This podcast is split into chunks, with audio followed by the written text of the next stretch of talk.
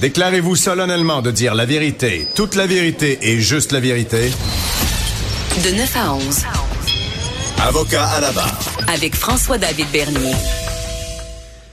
J'ai Jean-Luc Audet qui vient d'arriver en studio, propriétaire de Planète X. Tout à l'heure, à 10h40, on fait une chronique justement euh, sur la sexualité, les jeux sexuels qui ont déjà mal tourné.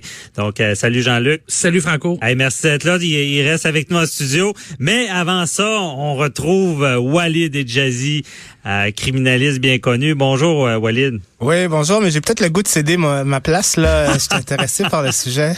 Ouais, c'est ça. Toujours Jean-Luc Audet, toujours populaire. Je sais pas pourquoi. mais ça, tu resteras jusqu'à 45, Walid. Euh, c'est noté. Pas le choix. Ah non, c'est ça. Et, euh, et puis bon, ben euh, Walid, on, va faire notre petite revue de l'actualité judiciaire de la semaine. Je pense que tu voulais démarrer ça avec les arrestations pour drogue au volant en, en hausse. C'est-tu lié à la légalisation, tout ça? Bon, on pourrait le penser, mais en fait, non. En fait, euh, niveau judiciaire, cette semaine, ça a été quand même assez tranquille au niveau de ce qui se passe à la Cour. Il y avait pas grand-chose. Il y avait un dossier, on s'en parlera si on a le temps. Mais sinon, il y a mhm. des grosses statistiques sur la criminalité qui sont euh, sorties euh, plutôt dans la semaine par Statistique Canada. Alors, c'est quand même sérieux, c'est quand même rigoureux, puis ça permet un peu de mesurer le taux de criminalité dans le pays et de voir l'influence mhm. des lois sur la, la, prévention et la répression du crime. En commençant par, par l'alcool, les drogues au volant, il y a eu une hausse marquée, euh, François. Les statistiques ont euh, euh, boosté, en fait, ah, sur la conduite avec les facultés affaiblies par la drogue et ou une drogue et ou l'alcool. on pourrait penser que c'est un lien avec la légalisation du cannabis. C'est sûr qu'il y en a un, mais j'ai été surpris d'apprendre que la drogue qui est la plus populaire chez ceux qui prennent le risque de prendre le volant après avoir consommé, c'est le cannabis vient en deuxième. En fait, la, drogue numéro mhm. un, c'est, je te laisse deviner. Ah, ben, pas le fentanyl, c'est trop fort, mais c'est le, le, ce qu'on appelle le, speed. Oui, exactement. Les méthamphétamines. Alors, tout ah, ce qui, euh, les speed, les ecstasy, euh, les, euh, les molly, c'est la nouvelle drogue à la mode. Ça rentre, ça s'appelle les méthamphétamines. C'est numéro un. Et vraiment pas loin derrière, c'est le cannabis. Faut, faut, faut rappeler que c'est criminel de conduire. Alors, là, en matière de cannabis, c'est plus difficile. mais, Walid, seulement l'amphétamine euh, c'est vraiment populaire hein, chez les jeunes, je pense. C'est oui, ça fait ça fait longtemps que c'est euh, populaire et comme euh, criminaliste à la cour, on quand dans des dossiers de stupéfiants, c'est c'est une drogue qui se vend beaucoup et qui qui mhm. c'est une grosse drogue là les, les très présente, hein, je pense sur, sur le marché là, en tout cas. Absolument. Alors c'est une drogue c'est une drogue à la mode, c'est une drogue qui qui est pas près de disparaître, mais c'est une drogue que si mais qui affecte les, les facultés affaiblies de façon marquée. Si on se fait prendre euh, au volant. Avec la présence de cette drogue dans le corps, ça va créer de gros problèmes après, suspension de permis, mais pas juste une suspension de permis quasi judiciaire aussi, euh, en espérant qu'il n'y ait pas pire. Là, on va espérer qu'il n'y ait pas eu d'accident sur les routes, etc. Là. Ben c'est ça. Puis c'est une drogue difficile à détecter un peu ou euh, c'est euh, ben justement. Alors, ce qui est arrivé avec la légalisation du cannabis, ça permet aux policiers, ça assouplit un peu les, les mesures de détection. Alors, il y a il y a ce qu'on peut dans l'imagerie, on peut penser au Q-tip qu'on met sous la langue pour détecter le cannabis, ça s'en mhm. vient, mais il y a également des mesures simplifiées en matière de détection des autres drogues. Alors, il y a des tests de dépistage qui sont possibles maintenant, notamment l'urine, l'alcool. Alors, euh, une personne va rapidement se faire euh, identifier, détecter comme quelqu'un qui a la présence de cette drogue dans son sang. Et, et si on avait la garde et le contrôle de son véhicule, euh, les, les juges seront pas seront pas souples. Mm-hmm. C'est c'est quand on parle de drogue de style méthamphétamine, c'est c'est c'est dangereux. Alors, ça vient nécessairement avec des peines sévères. Si on sort du cadre des méthamphétamines, le cannabis, c'est pas banalisé non plus. Et si on mélange euh, alcool et cannabis, euh, les, les pénalités vont être sévères. Ah ouais, ça, ça augmente de mélanger ça. Puis le cannabis, j'avais eu déjà un spécialiste en entrevue qui disait qu'il il disait quasiment qu'il y, a du monde qui conduisait mieux avec du cannabis, qui, qui s'y en prenait régulièrement. Les, les, les juges penseront pas ça, Walid. Là. Ben, quoi qu'il en soit, je veux dire, il y a, y a c'est intéressant, là, on dans une discussion qui est quand même assez complexe. Moi aussi, j'avais vu, mhm. c'était, je pense c'était une simulation, un cas d'étude où c'était des adolescents ou des comme des jeunes adultes qui étaient sous l'effet de cannabis et, et il y avait des exercices de simulation euh, sur la route et il performait très bien. N'en demeure pas moins que c'est un psychotrope. N'en demeure pas mhm. moins que ça a une influence différente d'une personne à l'autre. Et quoi qu'il en soit, peu importe ce qu'on veut bien y penser en termes scientifiques ou moral, la loi l'interdit. Alors si on se fait mhm. prendre avec une combinaison de cannabis, de THC et d'alcool euh, lorsqu'on conduit ou qu'on est dans qu'on a la garde et le contrôle de son véhicule, comme on dit, c'est-à-dire on est derrière le volant et on a les clés tout près là, on va avoir des problèmes. OK.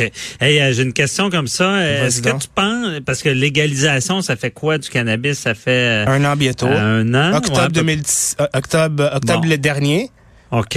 Et euh, dans le milieu, là, ben, dans le milieu, euh, pas de la vente, mais dans le milieu judiciaire des, des, des, de la défense, est-ce qu'on on a est-ce qu'on comprend tous les impacts, d'après toi, de, de, la légalisation? Est-ce qu'il y a des, des drames à venir disant que les, le monde vont banaliser ça, vont conduire plus, puis ça va prendre genre des accidents? Pour, pour nous réveiller là-dessus? Euh, euh, il y a plusieurs niveaux à la question que tu viens de poser. La, la, compréhension des avocats sur euh, euh les différentes ben, facettes de la légalisation du cannabis, ça ben, c'est une question. Est-ce qu'on d'après toi, c'est légalisé? Là, on dit, bon, ça va bien. Est-ce que tu penses qu'il y a d'autres conséquences de la légalisation en matière d'accusation à venir?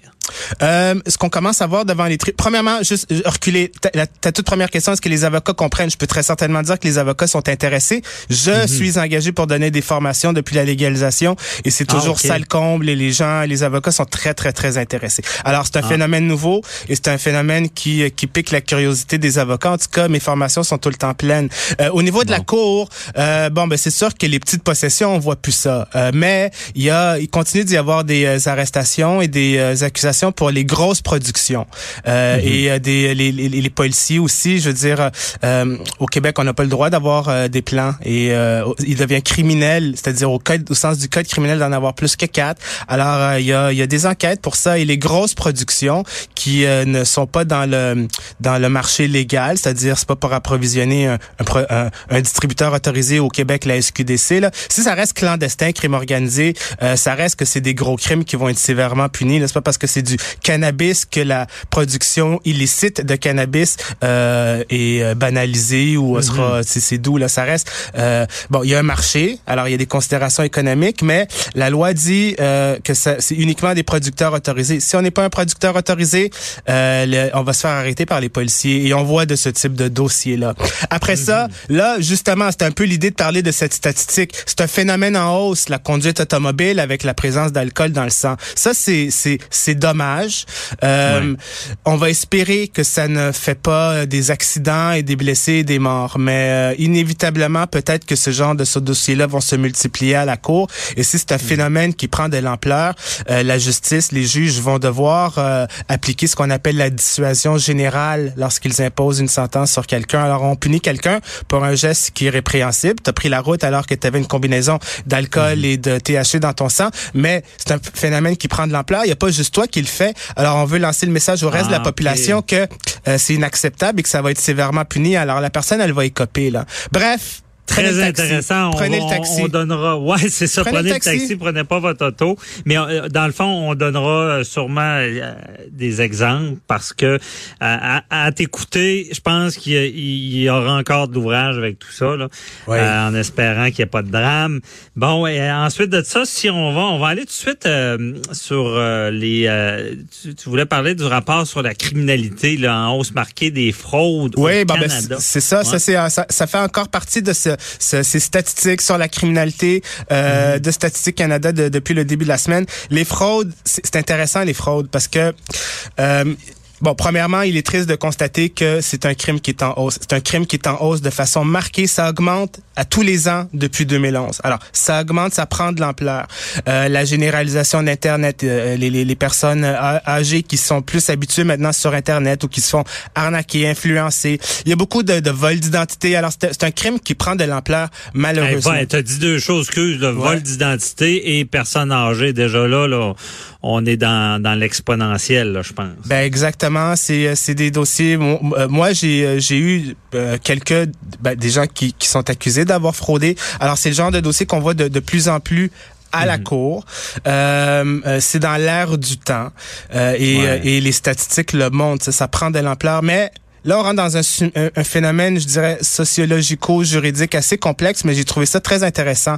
En même temps, moi, quand j'ai commencé ma pratique, ça fait 15 ans que je suis avocat. J'ai commencé euh, au milieu des années 2000. Je suis barreau 2004. Au début, mhm. euh, euh, je pouvais avoir des absolutions inconditionnelles pour des grosses fraudes de 60 000. J'ai même eu une absolution pour une fraude de presque 150 000. C'est devenu impossible aujourd'hui. Il y a eu un énorme durcissement de la sévérité des peines là, en matière de fraude. Surtout, en ah fait, la loi elle a changé depuis le scandale Norbourg. J'ai d'ailleurs ah, c'est ça, j'allais dire. La croix, ça a dû ajouter, ah, changer les choses. Voilà. Moi, j'ai eu, j'ai eu, j'ai eu la chance de faire le premier procès Norbourg. Vincent Lacroix, il était là. Il a plaidé coupable. Après ça, c'était le procès de ses, de cinq de ses employés. Il y a ultimement ah eu un, gros euh, avortement de procès. C'était très médiatisé. Moi, je défendais, je défendais un des accusés là-dedans. Alors ça m'a, mhm. alors c'était, c'était, c'était, c'est une grosse affaire de fraude. Ça et imprégné de ce genre de dossier-là. C'était un gros dossier. Oui, et, et tout de suite après, tout de suite après, euh, je me suis avancé, je recule. C'est une des plus grosses fraudes de l'histoire du Québec. C'est un procès qui était ultra médiatisé, suivi à tous les jours.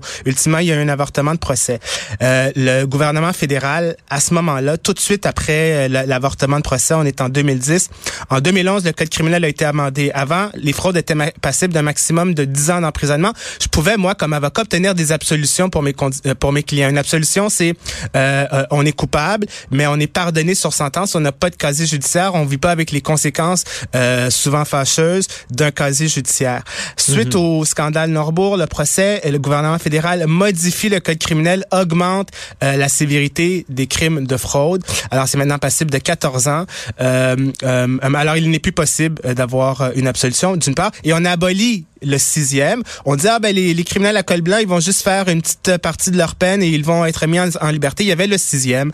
Euh, Ça a mhm. été aboli, ça également. Ceci pour dire que depuis 2011, euh, les, les, les, les, fraudes sont punies beaucoup plus sévèrement. Alors nous, on se fait souvent dire, ben il faut pour euh, euh, euh lutter contre le crime, baisser un phénomène criminel, on va augmenter les sentences, on va les rendre plus sévères.